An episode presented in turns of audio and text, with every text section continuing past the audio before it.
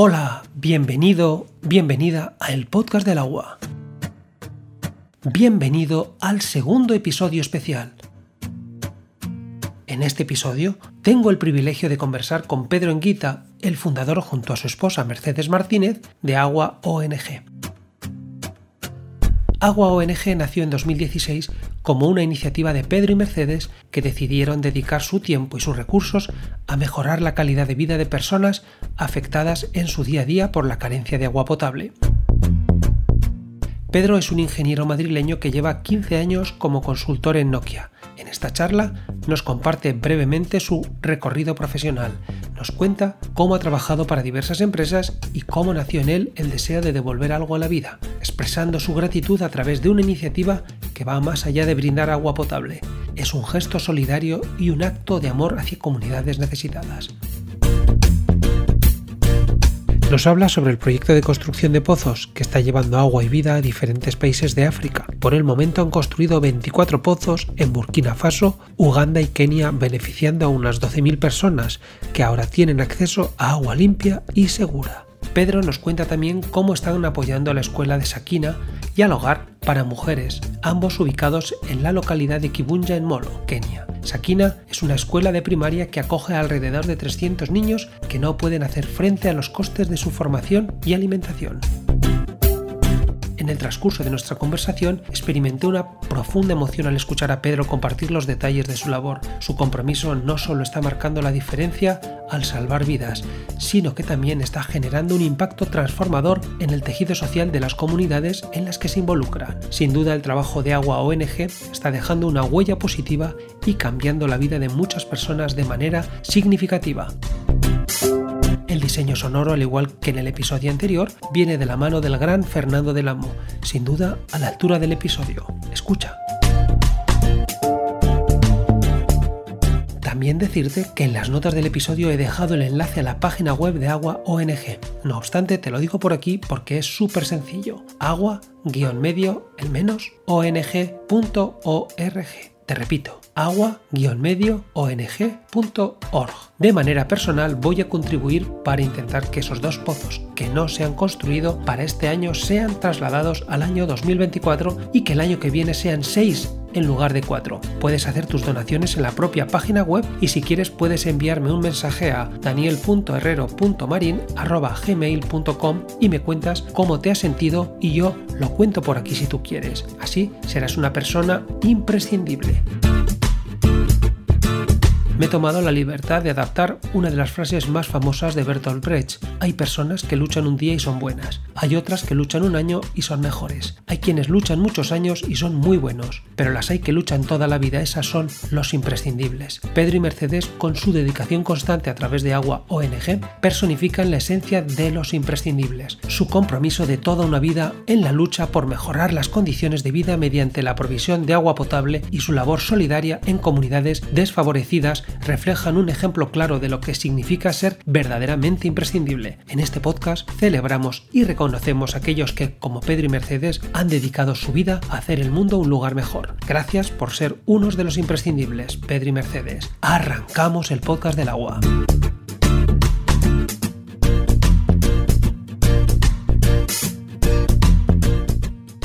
Buenas Pedro, ¿qué tal? Lo primero de todo, muchas gracias por venir al podcast del agua, muchas gracias por permitirnos conocer un poco más a Pedro Enguita Martínez. Con este cuestionario de hoy pretendo presentar tu faceta profesional y un poco la personal, tu labor como ingeniero en varias compañías y tu labor solidaria en África llevando a los más necesitados lo más básico, el agua y la educación. Has sido ingeniero de mantenimiento y director de región este en Ferrovial Servicios, donde llevabas varios contratos de mantenimiento en la zona de Levante para posteriormente pasar a ser el responsable operativo de todos los contratos de la compañía en esa zona geográfica. Después pasas al mundo de las telecomunicaciones como jefe del departamento de construcción de fibra óptica y luego director de operaciones y compras en la empresa Seir TSA. Pasas a VIPS como director de construcción y por último tu posición actual de consultor senior para Nokia con la empresa Celenza. Si todo esto es poco, en el año 2016 fundas con tu mujer Mercedes Agua ONG, que es una asociación sin ánimo de lucro que nace con el objetivo de ayudar a mejorar la calidad de vida de personas afectadas afectadas en su día a día por la carencia de agua potable en el continente africano. Pero Agua ONG ha crecido y se ha involucrado en el desarrollo educativo de comunidades desfavorecidas, potenciando una de las bases fundamentales para el desarrollo del ser humano, la educación. Y es por eso que colaboréis con la escuela de Sakina, ubicada en la localidad de Kimbuya, en Molo, Kenia, que es una escuela de primaria que acoge a más de 220 niños que no pueden hacer frente a los costes de su formación y alimentación. Además, y en paralelo, trabajáis en la implantación de proyectos cuyo fin es generar autoempleo local y obtención de recursos económicos que permitan cubrir los costes de la escuela sin ayuda externa a medio plazo. Una vida de vértigo por todo el mundo. Pero centranos un poco, ¿quién es Pedro Enguita? Hola Daniel, buenos días. Bueno, en primer lugar, muchísimas gracias por esta invitación y por acordarte de nosotros y darnos visibilidad. Bueno, pues yo soy un, ingeniero de 55 años, vivo, vivo en Madrid, nací en Madrid también, aunque mi corazón es 50% madrileño, 50% asturiano casi toda mi familia es de allí y allí en un rincón que se llama San Román, para nosotros el rincón más bonito del mundo. Nos juntamos varias veces al año y compartimos muchísimas eh, cosas. Por lo tanto, tengo el corazón partido entre el centro y el norte y el norte de España, además de mi parte africana que cada vez es más, más grande y más, y más intensa. ¿no? Tengo, tengo dos hijos que están en la universidad. Esperamos tener en casa una futura enfermera y un periodista. Y luego me gusta mucho en mi tiempo libre, eh, además del tema de la cooperación, que es lo que más, lo que más me ocupa junto con, con, mi mujer,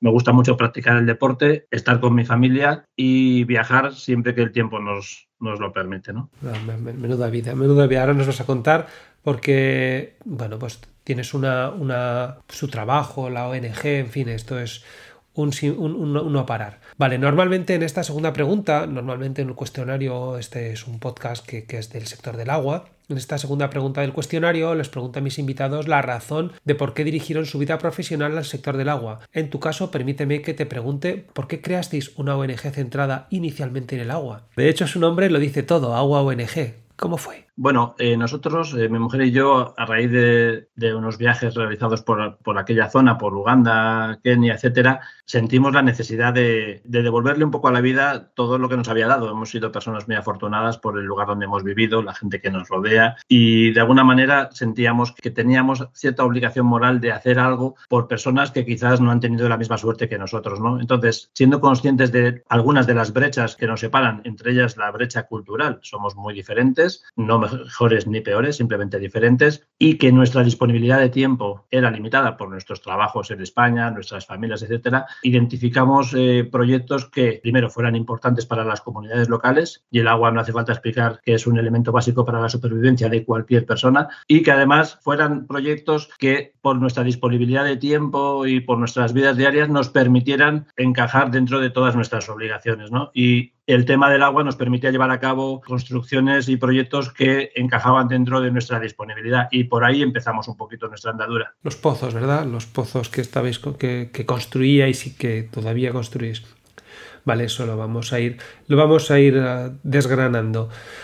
Vale, pues eh, cuéntanos sobre tu formación como ingeniero industrial y cómo ha influido en tu carrera. ¿Crees que otro tipo de formación te hubiera abierto más puertas viendo tu progresión con la perspectiva del tiempo? La verdad es que esa es una pregunta que uno se hace muchas veces a lo largo de su vida profesional, ¿no? Eh, tanto si te dedicas a la cooperación como si no. Yo creo que la, la reflexión de ¿He acertado o no he acertado con este camino? Es algo que nos acompaña a todos. Concretamente, vinculado a, lo que hago actualmente en el mundo de la cooperación, es verdad que el mundo de la ingeniería, o por lo menos los trabajos que yo he llevado a cabo, han tenido que ver casi siempre con, el, con, la gestión, gestión de recursos humanos, económicos, plazos, proyectos, materiales, etcétera. Y eso es verdad que me ha ayudado mucho en mi aterrizaje en el mundo de la cooperación, porque al final siempre se trata un poco de lo mismo. Es decir, al final hay que organizar cosas, tener un objetivo definido, unos plazos concretos y para llegar hasta ese objetivo pues tienes que manejar pues, los recursos de los que dispones de todo tipo. ¿no? Entonces es verdad que mi formación como ingeniero y mi trayectoria profesional me ha ayudado mucho en lo que es la gestión diaria de lo que es nuestra asociación. También es verdad que no te voy a negar que muchas veces he pensado si yo quizás hubiera tenido que enfocar un poco más mi vida hacia temas más humanistas, porque quizás es hacia donde yo he evolucionado un poquito con el tiempo, pero creo que en perspectiva fue una buena elección, me ha aportado muchísimas cosas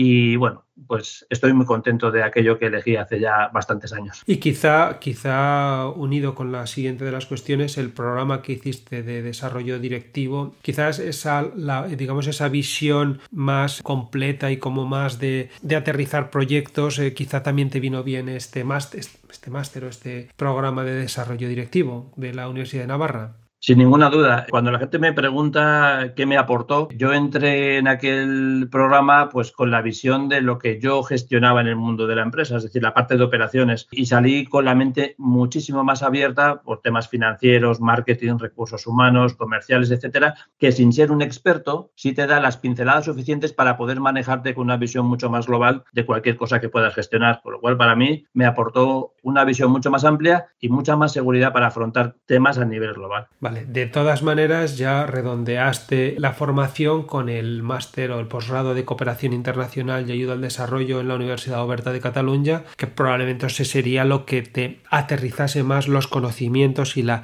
bueno, pues la forma de trabajar para que posteriormente has implementado en la, en la ONG, ¿no? En Agua ONG. Sí, es verdad, es un, es un máster que al final se parece mucho a mi, a mi mundo laboral en cuanto a a la gestión de proyectos. Al final el máster lo que hace es aterrizarte en las metodologías, los temas y los conceptos que están mucho más vinculados con el mundo de la cooperación, pero es verdad que las herramientas para gestionarlos se parecen mucho a lo que yo manejo en mi día a día, cambiando un poquito el objetivo final y a lo mejor el camino que recorres para llegar a ese objetivo, pero ese máster lo que hizo fue, digamos, especializar lo que yo ya había aprendido en mi carrera profesional destinado más y focalizado mucho más en la cooperación. Y después de haberlo hecho y después de, bueno, pues supongo que lo harías una vez que ya has empezado ya con la ONG, ¿crees que has sido los, los conocimientos que tenías te los ha mejorado o a lo mejor dices, bueno, pues sí que está bien, pero uno que ya tiene la experiencia que tengo yo tampoco hubiera sido tan necesario? Bueno, yo estoy muy de acuerdo con esa famosa frase de que el saber no ocupa lugar, ¿no? Entonces, eh,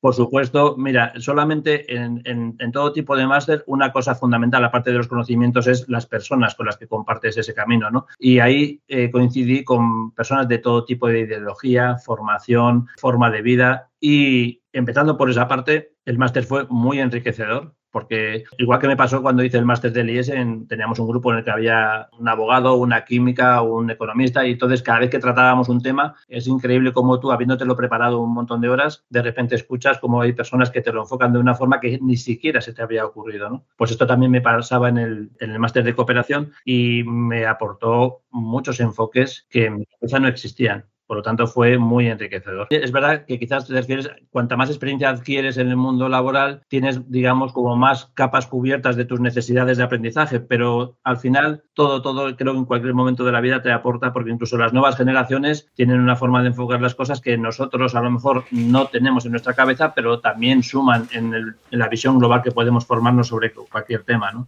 No, no, eso está, está claro.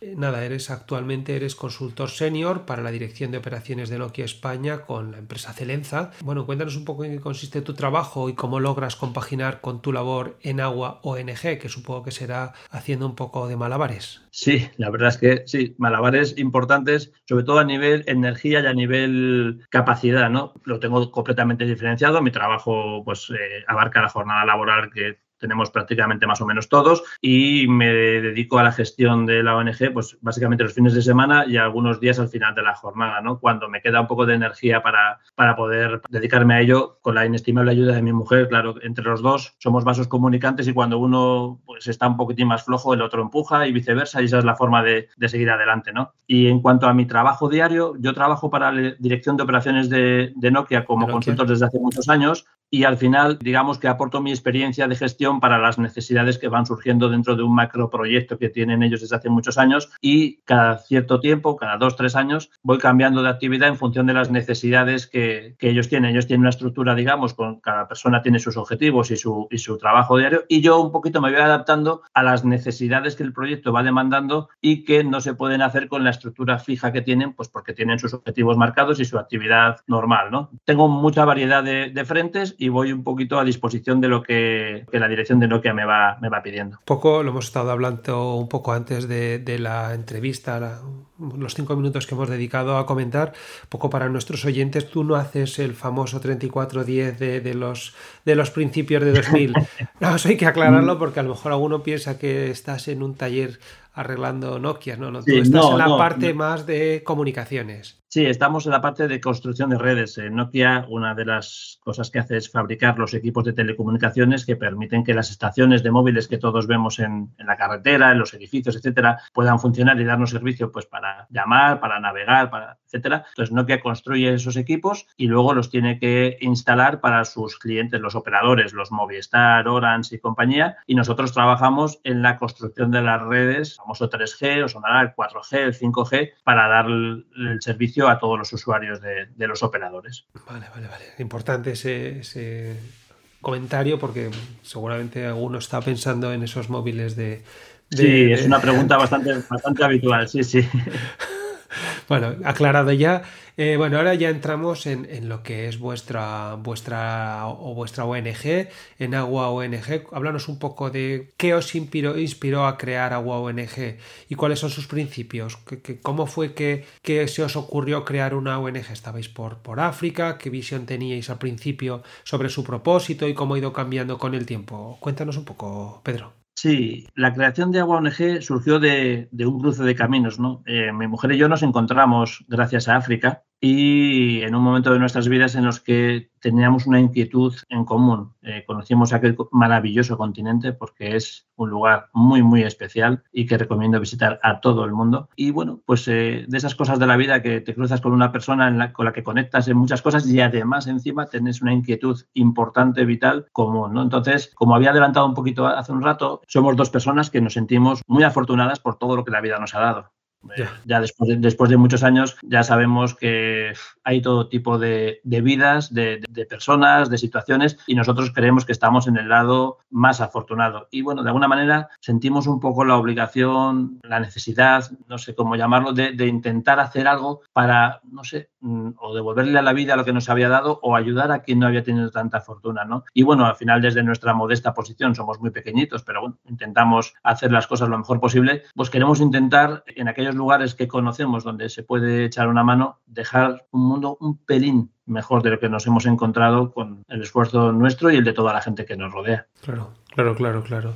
¿Y cómo ha cambiado un poco, ha, habido cambio en el tiempo? Porque inicialmente ¿qué pensabais en ese tema de aguas y se, y se, os cruzó por el camino una escuela y alguna cosa más. ¿Cómo, cómo ha cambiado? Sí, bueno, ha cambiado, ¿no? han cambiado muchas cosas, ¿no? Eh, primero hemos cambiado nosotros porque hemos aprendido, hemos aprendido mucho. Eh, la vida nos ha ido enseñando a base de muchos viajes allí, mucha convivencia, mucha relación con las personas locales. Nos ha ido educando y nos ha ido enseñando primero que cuando aterrizamos allí teníamos un, bien entendido un nivel de ignorancia bastante elevado sobre muchas cosas, sobre cómo relacionarte con otras culturas, sobre cómo respetar al que piensa diferente, sobre cómo integrarte en un mundo que inicialmente no es el tuyo, aunque a día de hoy lo sentimos como nuestra segunda casa, ¿no? Entonces nosotros hemos aprendido primero, lo más importante, a intercambiar nuestras culturas, nuestros conocimientos, nuestras iniciativas desde el respeto del igual al igual, ¿no? Y, de, entender que muchas veces viajamos a esos lugares pensando que les vamos a, enseñar cómo tienen que hacer las cosas, cómo tienen que vivir, y luego te das cuenta que los que tenemos mucho que aprender sobre cómo hacemos las cosas, sobre cómo vivimos, somos los que estamos aquí, ¿no?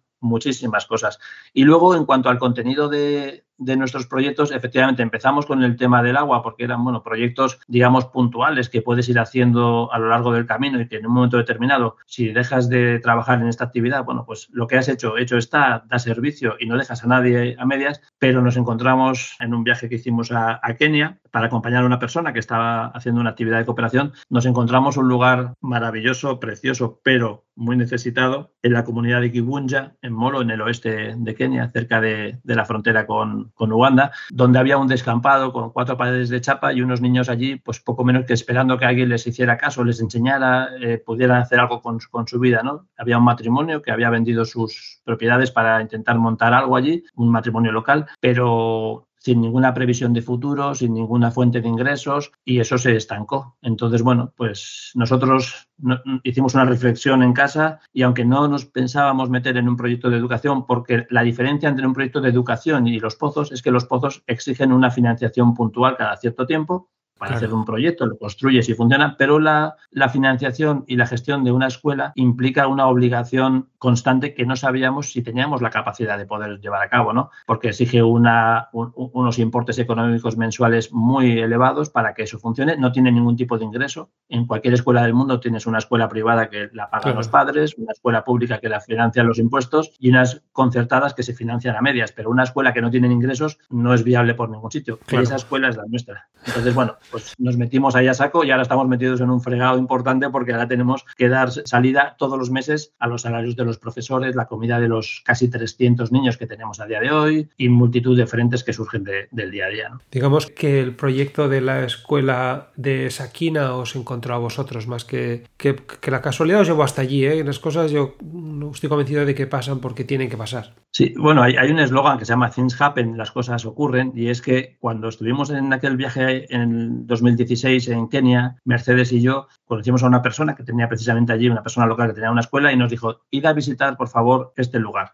y fuimos a visitarlo. ¿no? Cuando nos sentamos con aquel matrimonio y nos contaron que no tenían a dónde ir ni cómo sacar adelante aquello y tenían cuatro paredes de chapa donde llovía y, todo se empapaba, los niños no tenían nada para comer, etcétera, les preguntamos al matrimonio, oye, ¿y cómo pensabais sacar adelante esto? Y ellos nos dijeron, pues mirad, estábamos aquí, no sabíamos qué hacer, estábamos rezando y habéis aparecido vosotros. Y dice, porque las cosas pasan. Y dijimos, pues será que sí. Y el caso es que, bueno, no sabemos cómo ocurrió, pero nuestros caminos se cruzaron y hasta hoy. Hasta hoy, fíjate. Bueno, ahora nos contarás que, un poquito más adelante vamos a hablar también de la escuela, pero queremos, querría que, bueno, pues un poco que me contaras qué proyectos y actividades realiza Agua ONG para mejorar el, acceso al agua potable y el saneamiento en África. Luego te preguntaré que nos cuentes un poco cómo son estos pozos, ¿no? Pero ahora, digamos, una visión general de las actividades que hacéis relacionadas con el agua. Bien, tenemos fundamentalmente nuestra actividad fundamental y principal es la construcción de pozos. Nuestro, nuestro objetivo anual aproximadamente suelen ser cuatro pozos porque un pozo abastece aproximadamente a unas 500 personas, con lo cual nuestro objetivo cuando empezamos cada año es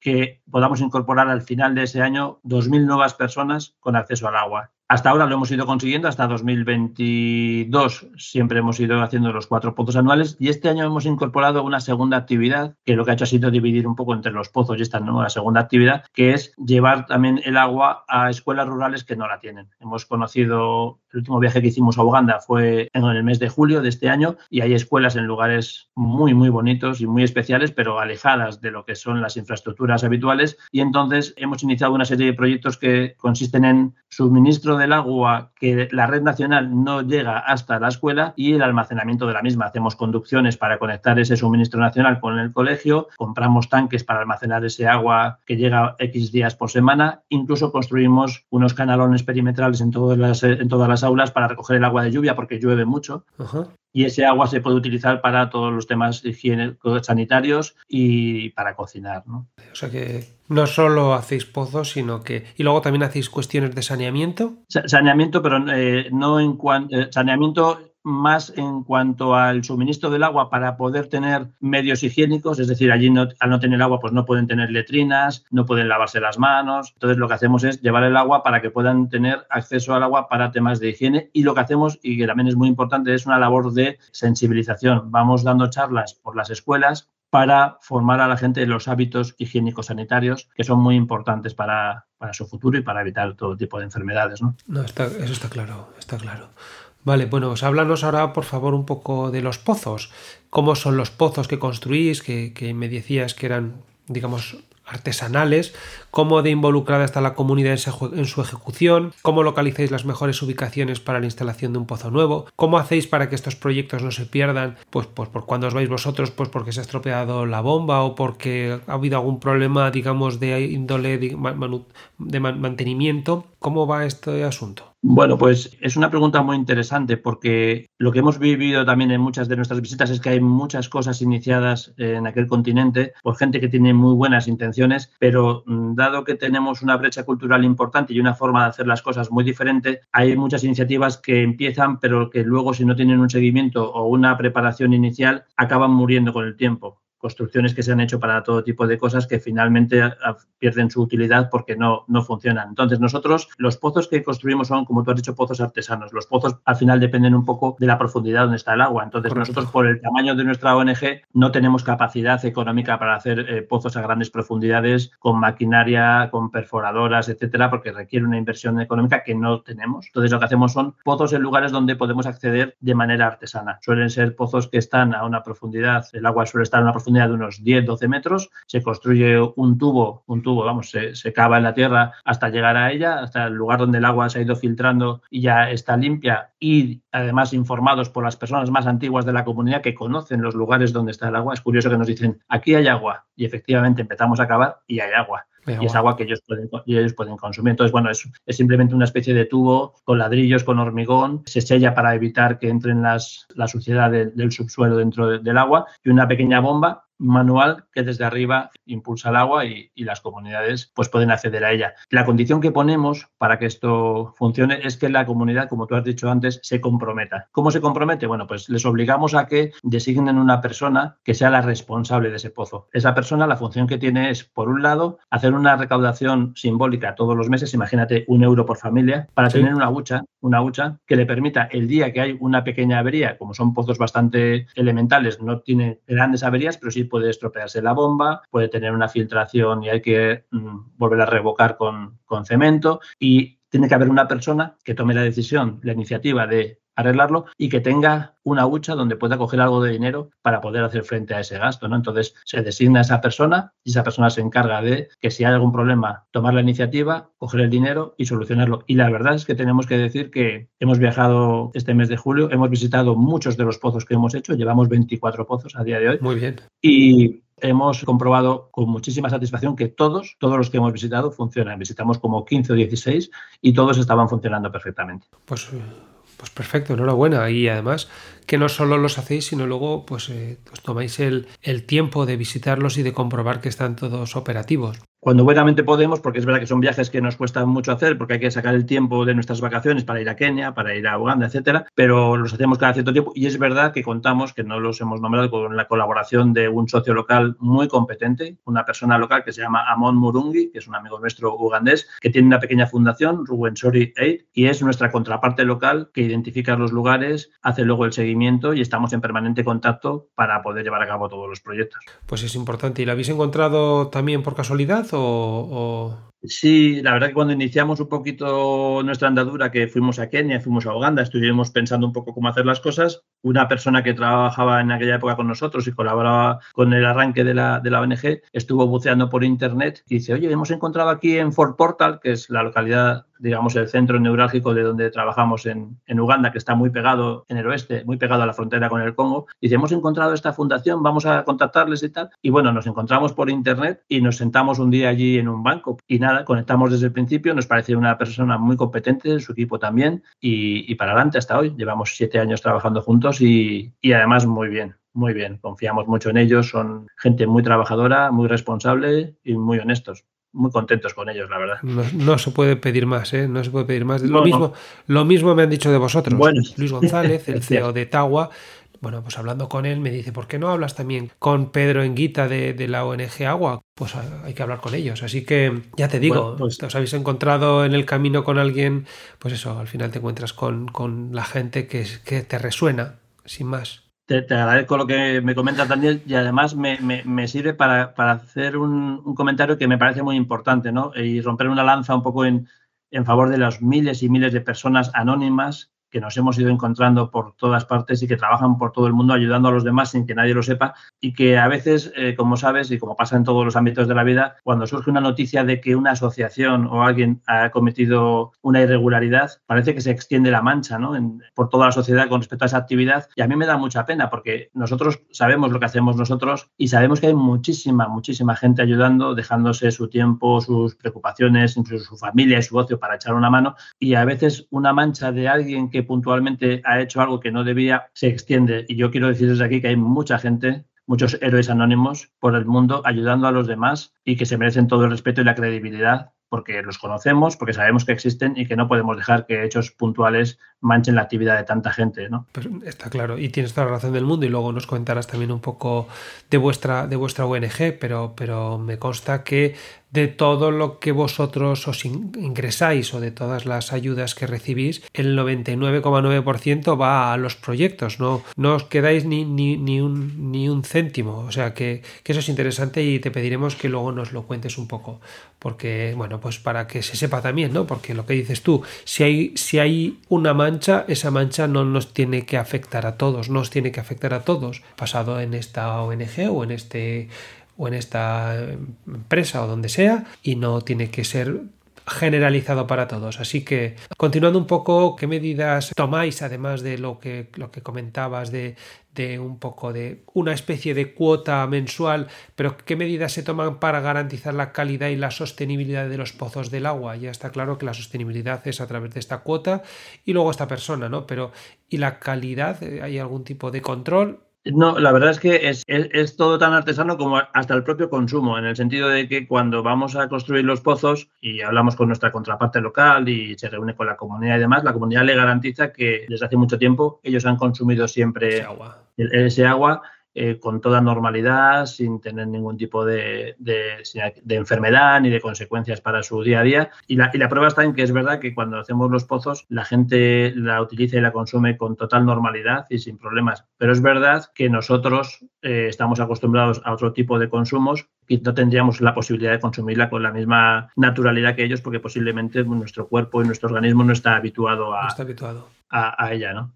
comentando un poco de los pozos, ¿puedes contarnos sobre algún pozo en particular que haya tenido un impacto significativo en la, en la comunidad o que haya tenido un impacto significativo en vosotros, en Mercedes y en Team? Bueno, a ver, eh, es inevitable que el primero que construimos, y desde aquí tenemos, aprovechamos para mandar un saludo a nuestros amigos de Pozos Sin Fronteras, una ONG maravillosa que trabaja en Málaga, eh, son muy profesionales y fueron los que nos ayudaron en nuestros inicios. Viajamos con ellos a Burkina Faso, que es donde estaban trabajando ellos en, su momento con un gran proyecto construyendo muchos pozos y nos enseñaron un poco la forma de, de funcionar, cómo integrarnos con la comunidad, qué cosas eran importantes y nuestro pozo número uno fue en Burkina con, nuestros amigos de, Pozos Sin Fronteras. Y luego realmente todos los demás pozos han sido especiales. El primero de Uganda porque era nuestro estreno de forma autónoma y bueno, estábamos muy emocionados pasando por todos aquellos que cada uno de ellos tiene su, su propia historia en la comunidad, por su ubicación, por la situación de cada persona. Pero te podría decir que el, es muy emocionante, por ejemplo, cuando hicimos este viaje de, el mes de julio y fuimos visitando los pozos, íbamos quedando en cada pozo por medio de esta asociación local con la comunidad. Entonces íbamos bajando, es una zona selvática verde muy, muy bonita, y íbamos bajando y veíamos cómo todas las personas de la comunidad bajaban con su bidón a reunirse con nosotros y aprovechar pues, para coger agua.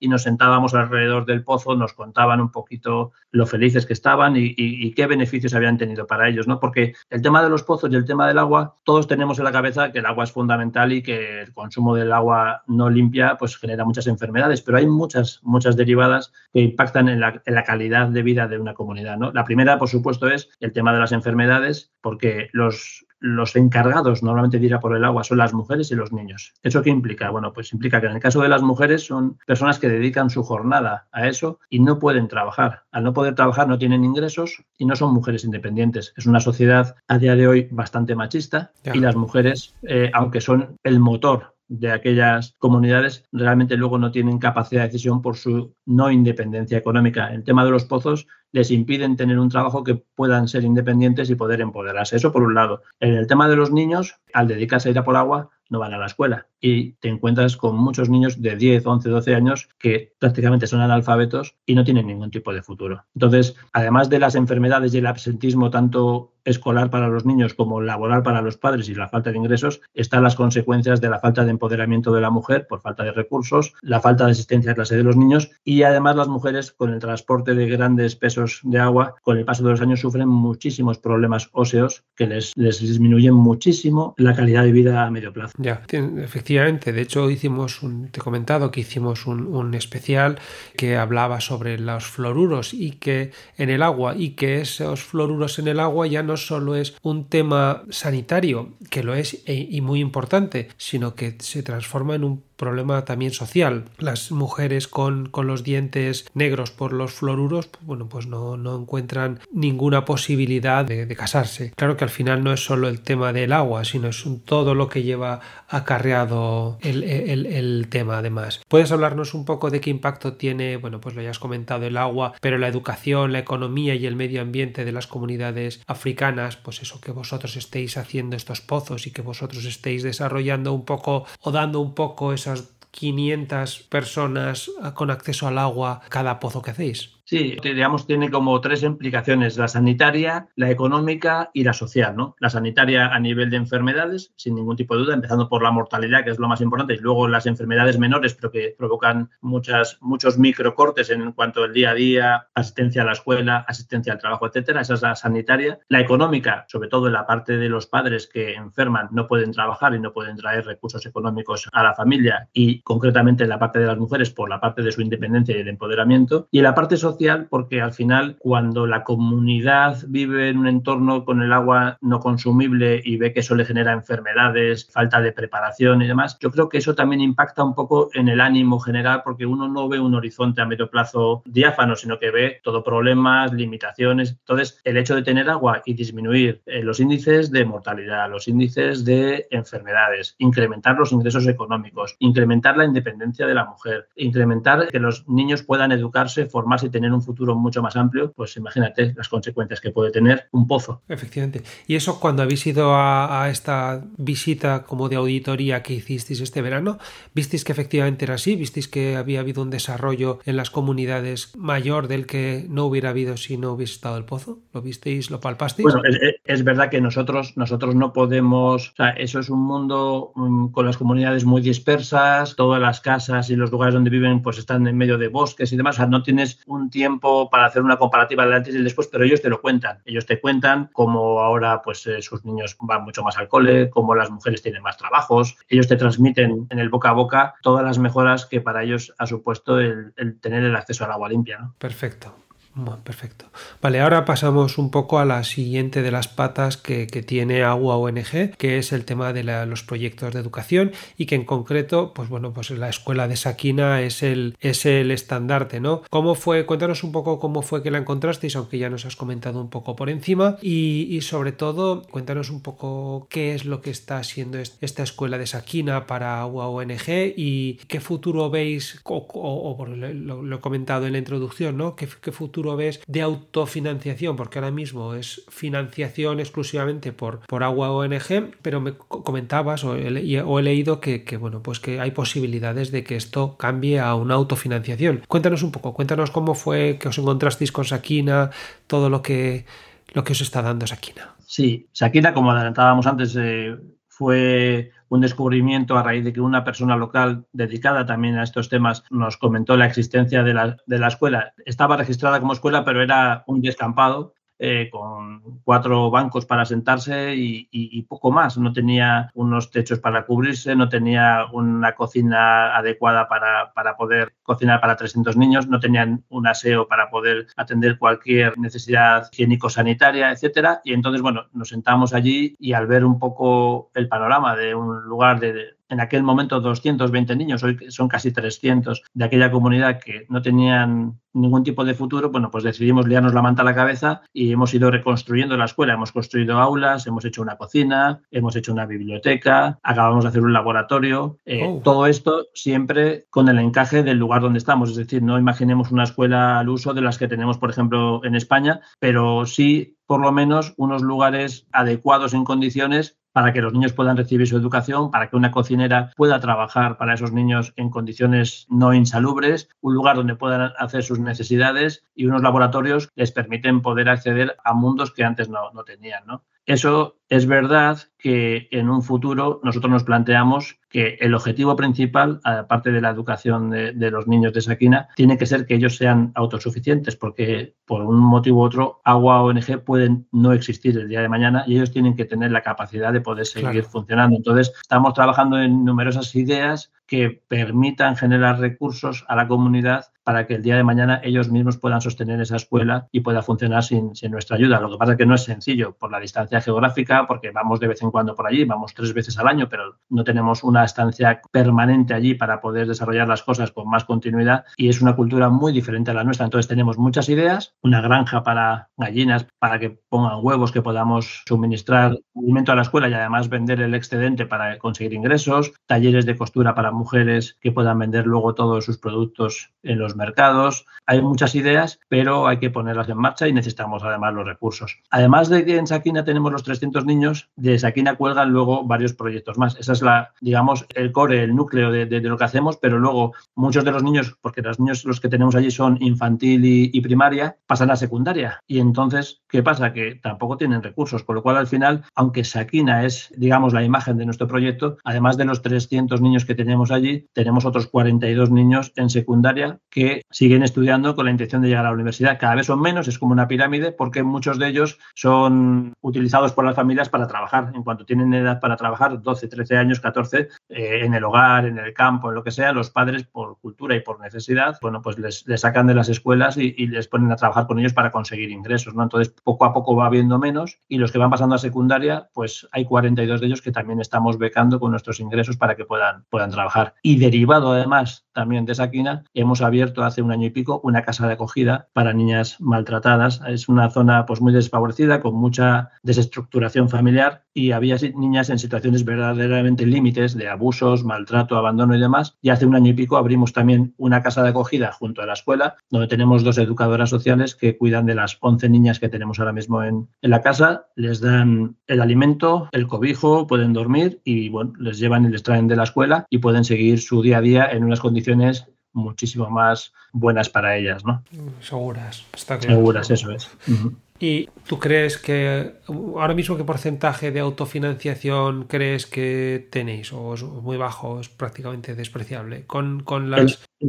¿En la escuela? Sí. Sí, ahora mismo puede, puede haber a lo mejor un 15%, porque bueno, aunque es cierto que la, que la zona es una zona bastante desfavorecida a nivel económico y social, hay algunas familias que sí pueden permitirse pagar la educación. Entonces, estamos en el entorno del 15-18% de familias que pueden aportar las cuotas de, los, de los niños que, van a la escuela, pero el otro 80-85% estamos nosotros detrás. Subvencionados, vale. Vale, y es interesante. Después de tantas visitas a Uganda y Kenia, Pedro, ¿puedes compartir alguna experiencia impactante o reveladora que hayas vivido por allí? Te he puesto a Uganda y Kenia, pero donde tú consideres, ¿eh?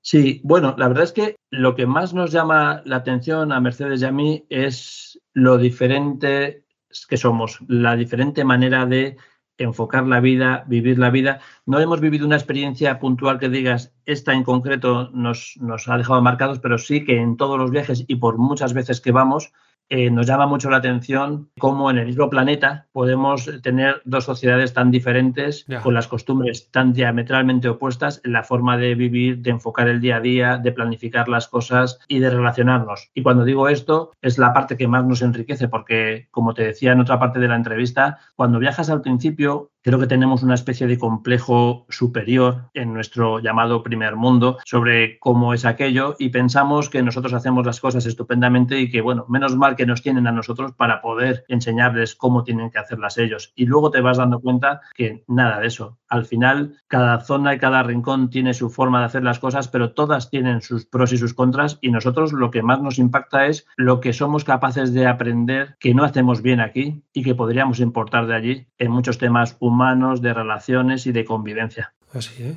Sí, sí. De hecho, yo personalmente, lo que más me llama la atención cuando viajamos allí con tanta frecuencia y vuelvo a casa es el nivel de intransigencia tan elevado que tenemos en nuestra sociedad. Es decir, no nos hemos dado cuenta, pero siendo unos afortunados que tenemos prácticamente de todo, todo es mejorable. Claro que es mejorable la sanidad, las carreteras, las comunicaciones, todo, es mejorable, pero hay que poner en perspectiva dónde estamos comparado con el resto del mundo, ¿no? Y tenemos un nivel de intransigencia, aquí nos molesta todo, cualquier cosa que tarde un poco más de la cuenta nos parece fatal, si se estropea un aire acondicionado nos enfadamos enseguida, si la cola del supermercado es más lenta de lo que pensamos o necesitamos también nos parece mal. Y en aquella cultura tienen muchas necesidades, muchas carencias, pero sin embargo la convivencia, el asumir que las cosas tienen su tiempo, a veces demasiado ¿eh? también, pero son de una manera que a mí personalmente me enseña todos los días que aquí tenemos que levantar un poquito el pie. Todos, convivir en muchísima más paz, en mucha más concordia de lo que hacemos porque no nos damos cuenta de que pasamos la mitad del tiempo del día quejándonos de las cosas en lugar de agradecer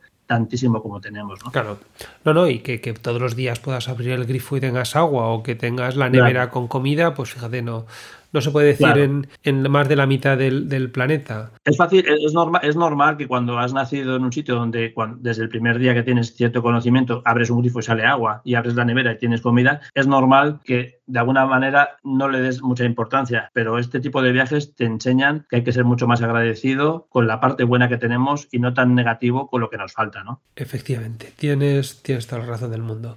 Pedro, nos has hablado de los proyectos que lleváis a cabo en Agua ONG, pero estoy convencido de que, bueno, de que tenemos que hablar también de qué dificultades y desafíos os encontréis a la hora de llevar a cabo estos proyectos. Sí, bueno, a ver, aquí hay dos desafíos fundamentales, como tú dices. Uno es la forma de vida la forma de vida que, que, tenemos y que tienen allí y es una forma de vida en la que no hay una proyección a medio plazo, es decir, ellos viven el día a día de hoy para mañana, a lo mejor hoy se acuestan y ellos no tienen, por ejemplo, neveras, ¿no? Porque, entonces decimos, no tienen nada almacenado de comida, aquí tenemos una nevera y dices, bueno, pues tengo comprado más o menos la comida de la semana que viene, no sé, y voy a cocinar esto, allí no, allí lo que hacen es trabajan un día, consiguen unos ingresos, imagínate, se van al mercado, compran un saco de arroz, por la tarde llegan a casa, se hacen el arroz y poco a poco pues van avanzando, van avanzando. Y cuando ves que no tienen proyección a medio plazo, les preguntas, ellos no, no tienen esa cultura, sino que simplemente van, van sobreviviendo cada día. Y no tienen por qué sobrevivir mal, pero simplemente, a diferencia de nosotros, que aquí eh, proyectamos todo en el medio largo plazo, incluso en años, la jubilación, el verano, las vacaciones, millones de cosas que, que, que pensamos hacer, ellos viven con una proyección a muy corto plazo y eso imposibilita planificar las cosas con cierto criterio de acuerdo a nuestra forma de hacer las cosas, siempre con el matiz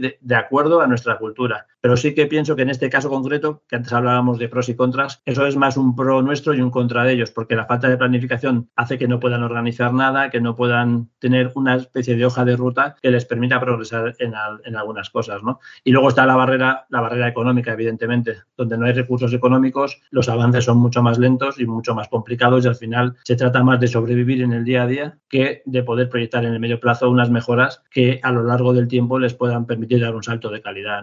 Claro, claro, no, no, y, el día a día, bueno, pues al final ellos piensan, hoy estoy aquí, no, no estoy seguro de si mañana voy a estar, pues vamos a estar seguros de que hoy estoy. Bueno, pues en fin, yo entiendo que la mayoría de los casos los problemas vienen por la financiación, en concreto ya para, para vuestros proyectos, ¿no? Que, cuando estamos hablando un poco de, agua ONG, cuéntanos cuáles son vuestras vías de financiación, cómo entran los, ese, digamos, todos los ingresos para todos los proyectos, ya sean los pozos, ya sea la escuela eh, y los otros proyectos que tenéis. Sí, nuestras fuentes de financiación son básicamente tres y son un poco las convencionales, digamos. La principal fuente de financiación son nuestros socios y socias, que también son padrinos y madrinas de la, de la escuela, es decir, una cuota, una cuota mensual que nos permite tener unos ingresos recurrentes y nos permite planificarnos, la planificación de la que hablábamos antes, ¿no?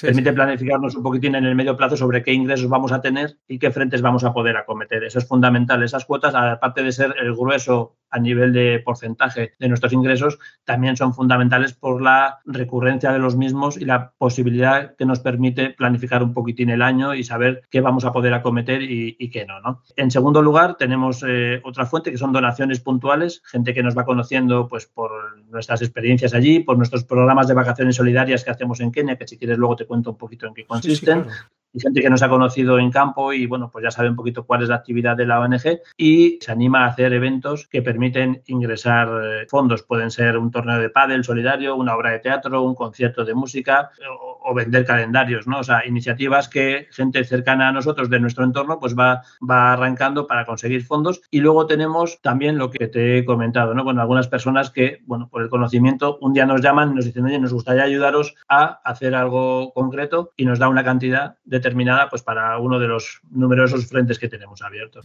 está claro.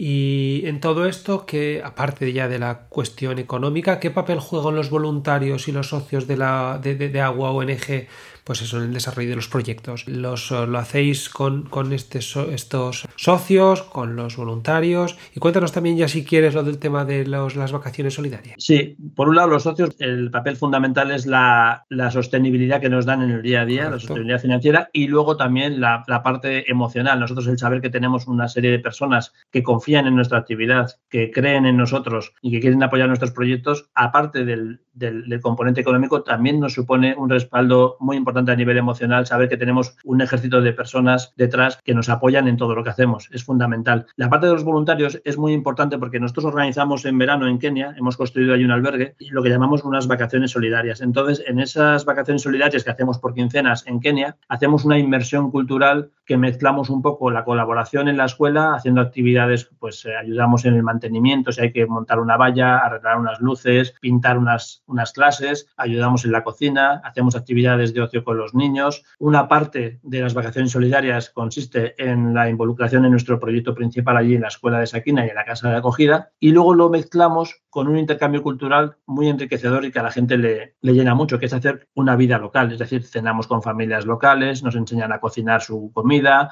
aprendemos un poco de, de su lengua, del suajili y por otro lado, hacemos algunas excursiones en el entorno donde nos encontramos para conocer un poquito el país, algún safari o alguna excursión por algunos sitios que, nos, que, conocemos y que nos recomienda. Entonces, el conjunto de la colaboración con la escuela, la parte de inversión cultural local, más el conocimiento del país, unido a una parte, a una cuarta pata fundamental, que es la convivencia de los voluntarios, es una experiencia que genera unos vínculos para toda la vida, donde compartimos reflexiones, debates, al final del día, emociones y te puedo asegurar que para Mercedes y para mí una de las cosas más gratificantes es ver que casi todas las personas que vienen, porque siempre hay alguna excepción, como es lógico y normal, que vienen con nosotros, cuando se despiden, nos hablan de la felicidad que han experimentado durante esas dos semanas con este viaje, esta experiencia y el haberlo compartido todos juntos.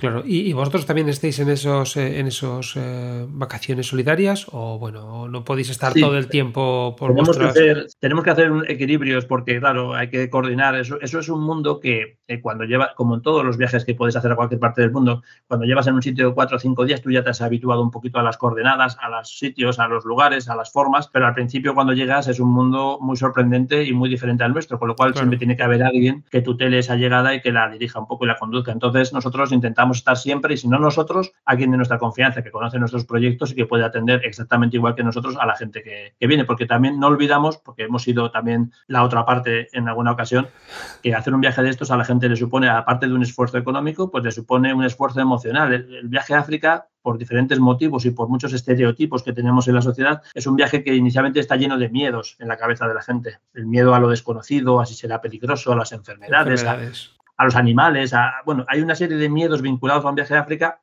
que como todo en la vida, cuando aterrizas allí llevas dos días, dices tú, ¿para qué habré perdido tanto tiempo preocupándome por cosas que realmente no existen o no son como tal? Pero bueno, es nuestra ignorancia, la hemos tenido nosotros en primera persona también, como todo el mundo, y entonces eh, valoramos mucho la gente que da el paso de venir, por mucho que luego sea una inversión en su mejora emocional, en su mejora de vida y en su aprendizaje como persona, pero sabemos que ese salto para decir, me apunto, es importante. Y como es importante y es un esfuerzo que valoramos mucho, intentamos estar a la altura atendiendo a la gente como creemos que debemos atender. Está claro.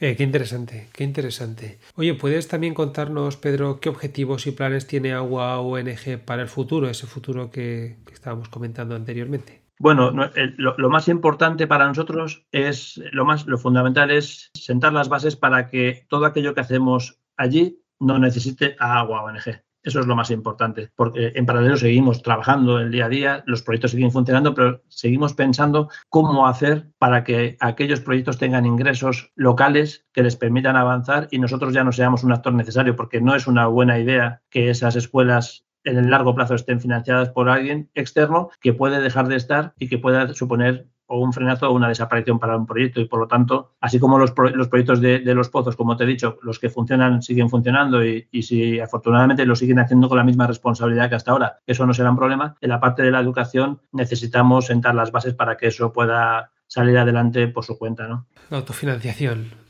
Pues sí. Eso es. Es importante. ¿Qué mensaje enviarías a las personas que quieran colaborar con Agua ONG o con otras organizaciones que trabajan por el derecho al agua? No, no, no derecho al agua ya. Te diría un poco por, por que, que, quieren colaborar con ONGs en, en, en África. Yo, el, único mensaje desde mi modesta opinión, porque yo tampoco me considero ningún gurú de todo esto, ¿no? Sería que, recuerden siempre que, bueno, que al final en el mundo estamos todos interconectados. Esto funciona porque al final tú trabajas con alguien al lado que a su vez tiene otro contacto y al final todos estamos de una forma u otra interconectados y yo creo que todos tenemos eh, una responsabilidad en que esto siga funcionando de la forma más justa posible. Entonces yo le diría a la gente que primero que visite, que conozca, que escuche, que vea que se forme una opinión y que luego diga, bueno, pues quiero ir por este camino o quiero ir por el otro, siempre con el menor número de prejuicios posibles y sabiendo de verdad que es un mundo el de la cooperación que cuanto más das, más recibes. Es curioso, es, es, es, un poco antimatemático, ¿no?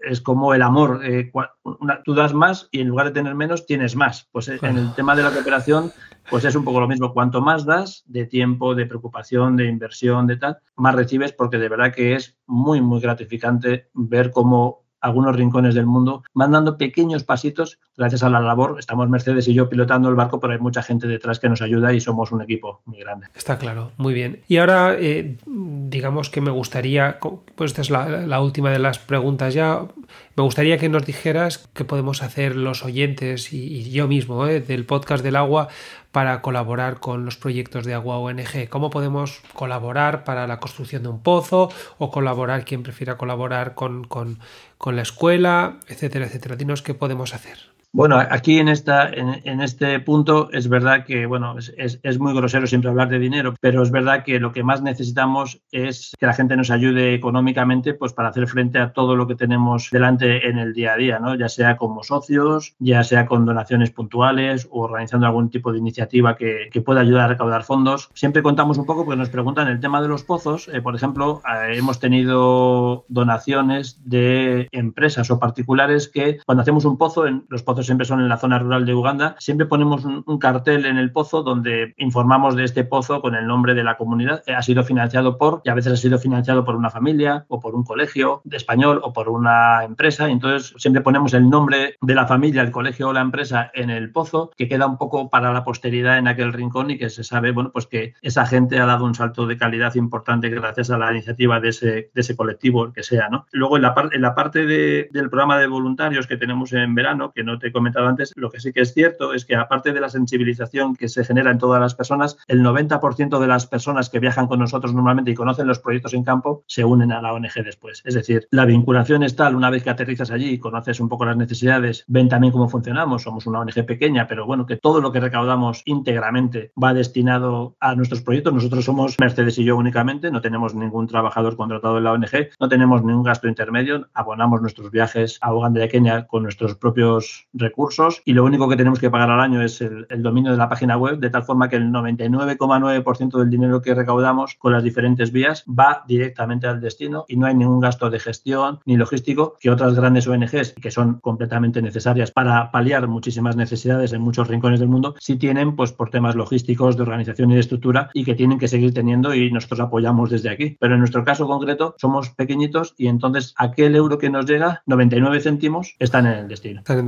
para un proyecto. pues eh, muy bien. A las notas del episodio pondré, bueno, pues un poco toda la, toda la información de la, de la ONG y bueno, pues comentaremos un poco las opciones que hay para, para colaborar con nosotros, que ya te digo yo que desde mi, desde mi modesta participación, pues yo voy a colaborar con vosotros sin, sin ninguna duda. Quería comentarte que tenemos aquí en el, en el podcast una copresentadora, ella se llama Laura, es, bueno, es una inteligencia artificial y es 100% artificial. Ella ha estado monitorizando la, la, conversación que hemos tenido y seguro que algo tiene que comentar de, que me he dejado de decir, que una postilla. Entonces, bueno, pues eh, la dejo, le dejo el micrófono y a ver qué, a ver qué pasa. Hola, don Pedro. Soy Laura, la copresentadora de El Podcast del Agua, y me llena de entusiasmo poder conversar con una figura tan distinguida como usted, con una trayectoria tan impresionante en el sector del agua y la cooperación internacional. Escuchando detenidamente su entrevista he quedado maravillada por la labor admirable que realiza junto a su esposa Mercedes a través de Agua ONG, llevando agua potable y educación a comunidades necesitadas en África. Don Pedro, permítame expresar mi admiración por su capacidad para equilibrar una exitosa carrera como consultor senior en Nokia España con su compromiso humanitario en Agua ONG, en este contexto, y tomando en cuenta su experiencia en el sector del agua, me surge una pregunta que podría ofrecer una perspectiva única considerando su sólida formación como ingeniero industrial y su experiencia en el sector del agua. ¿Cómo ha aplicado específicamente sus conocimientos técnicos y habilidades de gestión para abordar los desafíos concretos en la ejecución de proyectos en agua ONG, particularmente en la construcción de pozos en África? Le agradezco de antemano por compartir sus valiosas perspectivas con nosotros en el podcast del agua. Estoy segura de que su experiencia será una fuente de inspiración para nuestra audiencia y contribuirá, significativamente a nuestra comprensión de los desafíos y logros en el ámbito humanitario y del agua. Hasta pronto. Bueno, Laura, muchas gracias. Encantado de conocerte y sobre todo gracias por esa introducción que me has hecho, que me ha subido mucho la, autoestima. Así que te agradezco mucho y a ti, Daniel, que metas muchas preguntas de inteligencia artificial, porque la verdad es que voy a salir de la entrevista con mucho más, con mucho más ánimo del, que me he levantado esta mañana. Con respecto a la, a la pregunta que me ha hecho Laura, los proyectos que hacemos en Uganda y en Kenia son proyectos, como decíamos en algún otro momento, muy complejos, por, eh, eso, por la distancia, por la falta de tiempo, por la diferencia cultural, etcétera, etcétera. Y es verdad que mi, mi, formación como ingeniero me ha ayudado mucho porque digamos que los proyectos que llevamos a cabo los podríamos equiparar a los proyectos más complejos que yo ejecuto en mi labor diaria eh, en España y la experiencia que he adquirido con estos años de trabajo desde que empecé a trabajar en el mercado laboral me ha ayudado mucho a afrontar cómo organizar eh, los objetivos que tenemos en la organización, los tiempos, a entender todos los desafíos que nos provocan circunstancias tan complejas como las que tenemos y a intentar, bueno, pues encontrar las herramientas que nos permitan, eh, bueno, pues llegar a, los objetivos. Es verdad que mucha gente piensa que está muy relacionado el tema de mi formación como ingeniero con el tema de la construcción de los pozos y realmente es más bien casual, ¿no? Porque nuestros pozos, como hemos explicado antes, tienen mucho más componente artesanal que técnico y no tiene mucho que ver mi perfil de ingeniero con la parte del funcionamiento de los pozos, aunque es verdad que siempre me ayuda un poco a entender las partes técnicas de cualquier cosa que, hagamos, porque igual que hacemos los pozos, pues hemos construido temas de abastecimiento de agua en la escuela, hemos construido aulas, yo he dedicado parte de mi vida profesional a los temas de construcción y todo el manejo de ese tipo de escenarios pues me ha ayudado mucho a la hora de poder eh, pues identificar todas las necesidades que teníamos y cómo, cómo abordarlas, ¿no? Pues eh, perfecto, yo creo que se habrá quedado completamente satisfecha con la con, la, lo que has comentado. No creo que tenga nada más que decir, de hecho no lo dice, así que podemos continuar. Bueno, pues en esta última parte ya de la entrevista, estas son como más preguntas más generales que les hago a todos mis, mis invitados. Y la primera de ellas es, ¿a quién crees que debemos entrevistar? ¿A quién nos propones eh, entrevistar en este podcast por ser una gran persona que tiene unos altos conocimientos, en este caso en el sector del agua, y es un gran referente? ¿Qué se te ocurre, Pedro? Pues, pues la verdad es que eh, la figura que yo tengo en mente siempre es Alfonso Artacho, que fue la persona que dentro del equipo de Pozos Sin Fronteras, la ONG malagueña con la que iniciamos nuestra andadura, pues nos dio las primeras pautas para empezar este, este apasionante camino. Alfonso es una persona con una preparación muy grande y muy sólida en este mundillo. Nos consta que ha trabajado además en muchos lugares de conflictos bastante importantes a nivel social en diferentes países y es una persona que, bajo mi punto punto de vista, tiene un perfil muy interesante para este podcast que tú, que tú desarrollas, Daniel. Pues eh, perfecto, busco, busco su contacto, si no quizás te lo, te lo pida para contactar con él. Muchísimas gracias. Y ya por último, eh, te pediríamos si nos puedes dar un consejo a los jóvenes yo me considero todavía joven, eh, pero a los jóvenes y a los que no somos tan jóvenes que están, bueno, que están entrando en el sector y que están, y que están un poco pensando qué es todo esto de la solidaridad y un poco del, de la cooperación internacional. Cuéntanos un poco qué consejo les darías. Pues eh, quizás un consejo que a mí me hubiera venido a Mercedes y a mí nos hubiera venido, porque yo quiero aclarar que yo estoy aquí en esta entrevista, pero digamos que detrás de Agua ONG hay dos corazones, el de Mercedes y el mío, y ninguna de las dos partes se puede entender sin la otra. Y aunque sea yo el que estoy contando aquí un poco la, historia de la ONG, ella es parte fundamental e igualmente importante como soy yo. Somos los cofundadores y somos los dos al 50% el, el alma y la base de, de todo este proyecto para mandarle un recordatorio a ella, aunque no se la esté escuchando en este momento, ¿no? Y, con respecto y con respecto al consejo, bueno, pues quizás es un poco inevitable que nuestra mente desde que nacemos se vaya llenando de prejuicios y de ideas preconcebidas por lo que leemos, lo que escuchamos, en función de dónde estamos. Para viajar y meterte en el mundo de la cooperación, yo creo que hay que intentar limpiar la mente para dar este paso de intentar limpiar de prejuicios y de ideas preconcebidas en nuestra mente que nos pueden desenfocar mucho cuando aterrizamos en este mundillo, hay que intentar en la medida de lo posible ir con la mente abierta, la mente limpia y sobre todo observar mucho, viajar mucho y escuchar mucho. Y a partir de ahí darte un tiempo para formarte una idea de qué es aquello, qué se puede hacer y de la mejor forma posible, ¿no? Sobre todo, aparcar prejuicios, ideas preconcebidas e ir con la mente totalmente limpia para intentar entender todo desde cero. Perfecto, pues eh, yo creo que este podría ser el punto, el punto final, el, la última, el último comentario y de verdad que, te agradezco mucho la entrevista. Yo espero que, bueno, para mí ha sido todo un placer eh, poder compartir este rato contigo, Pedro. Eh, por favor, efectivamente, eso lo hacemos extensible también a Mercedes. Agradecele que te haya dejado este rato de... de efectivamente. Efectivamente.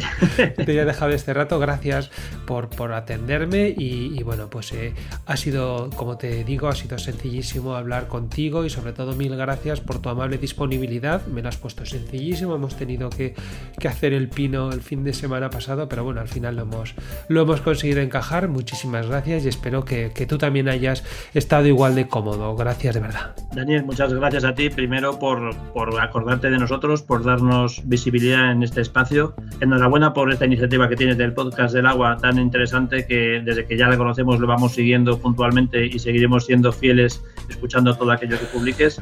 De verdad que gracias porque bueno, al final son iniciativas que la gente tiene en su tiempo libre, pero que aportan mucho conocimiento a diferentes partes de la sociedad. Así que desde nuestra modesta posición, muchísimas gracias a ti por tu invitación y de verdad que ha sido también un placer para mí charlar contigo. Muchas gracias, Pedro.